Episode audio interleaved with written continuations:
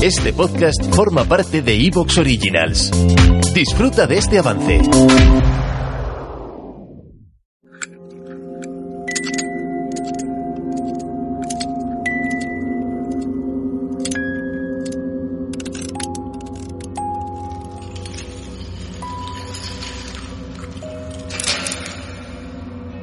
¿Cuál es la arquitectura del infierno?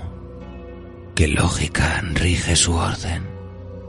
Pues si no es caos, alguna coherencia deberíamos hallar en su estructura. Dante lo situaba a 405 millas de la superficie terrestre y ofrecía numerosas referencias geográficas y espaciales que delimitaban las características de este peculiar espacio de dolor y pecado. La matemática y la poesía se unían en su obra para esbozar una estructura imaginaria, sublime y oscura. Y esto, que a muchos podría parecernos delirante, despertó numerosas reflexiones al respecto de la naturaleza auténtica del infierno en los siglos posteriores.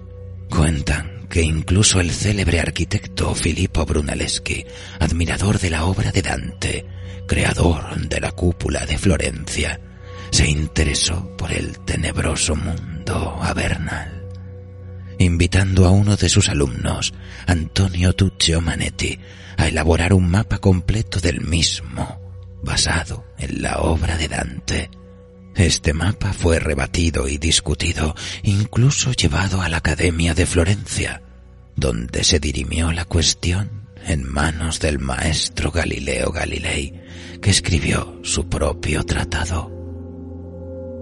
Pero ¿quién demonios sabe lo que es el infierno?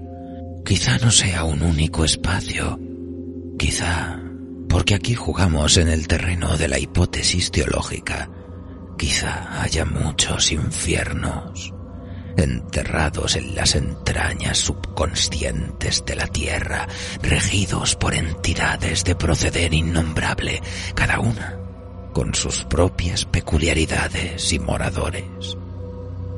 Quizá existen infinitos planos cuyas imágenes se corresponden con el canon de las grandes creencias, lugares inhóspitos cubiertos de polvo, donde las almas perdidas ingieren el fango de los evos condenadas a repetirse.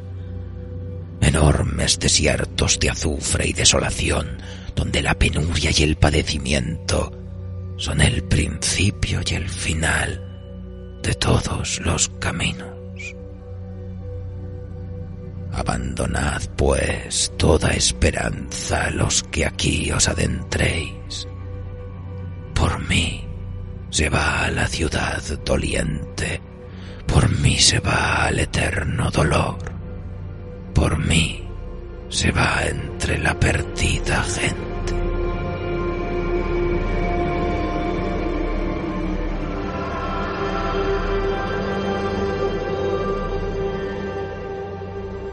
El maestro Clive Parker nos ha ofrecido de momento conclusiones dispares sobre la obra que nos ocupa esta noche, que más que una visión contundente de ese juego macabro de avernarios, parece una invitación blasfema y peligrosa a conocer íntimamente a sus habitantes y rectores.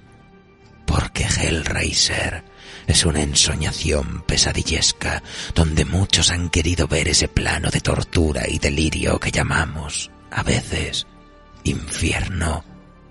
Aunque bien podría ser un paraíso para sus habitantes, un plano de existencia no tan alejado de nosotros, cuyas reglas de tormento nos atraen y horrorizan de formas que no estamos preparados para aceptar.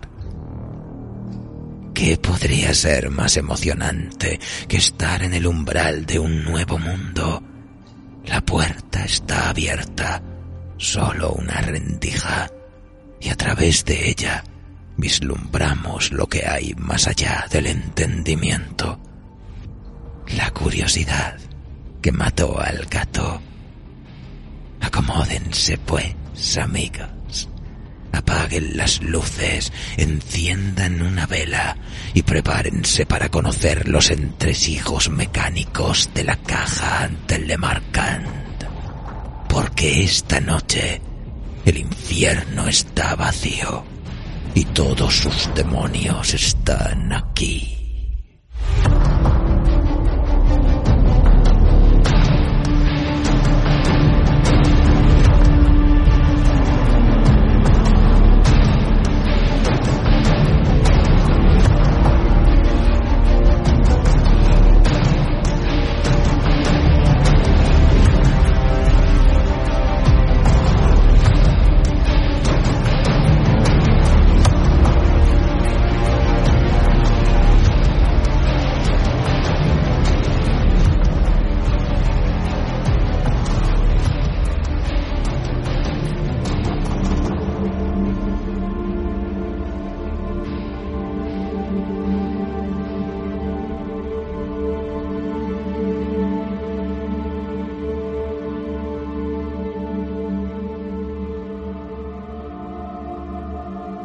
La primavera, si se prolonga en demasía, empieza a tener hambre de verano para acabar con los días de perpetua promesa.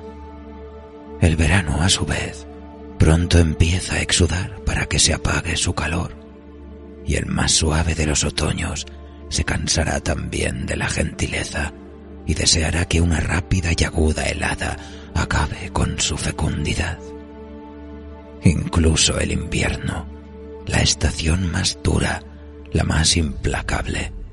Sueña a medida que avanza febrero con la llama que pronto lo derretirá.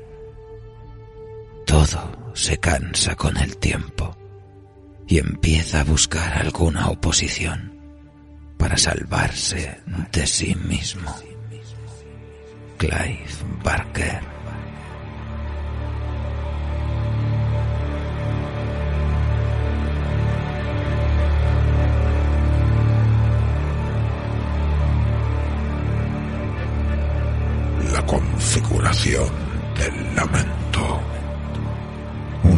libre de Hellraiser en homenaje a la obra de Clive Barker.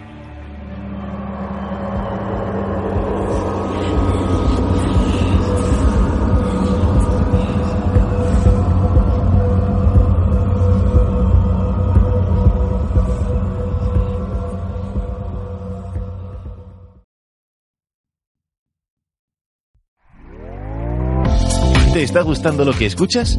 Este podcast forma parte de Evox Originals y puedes escucharlo completo y gratis desde la aplicación de Evox.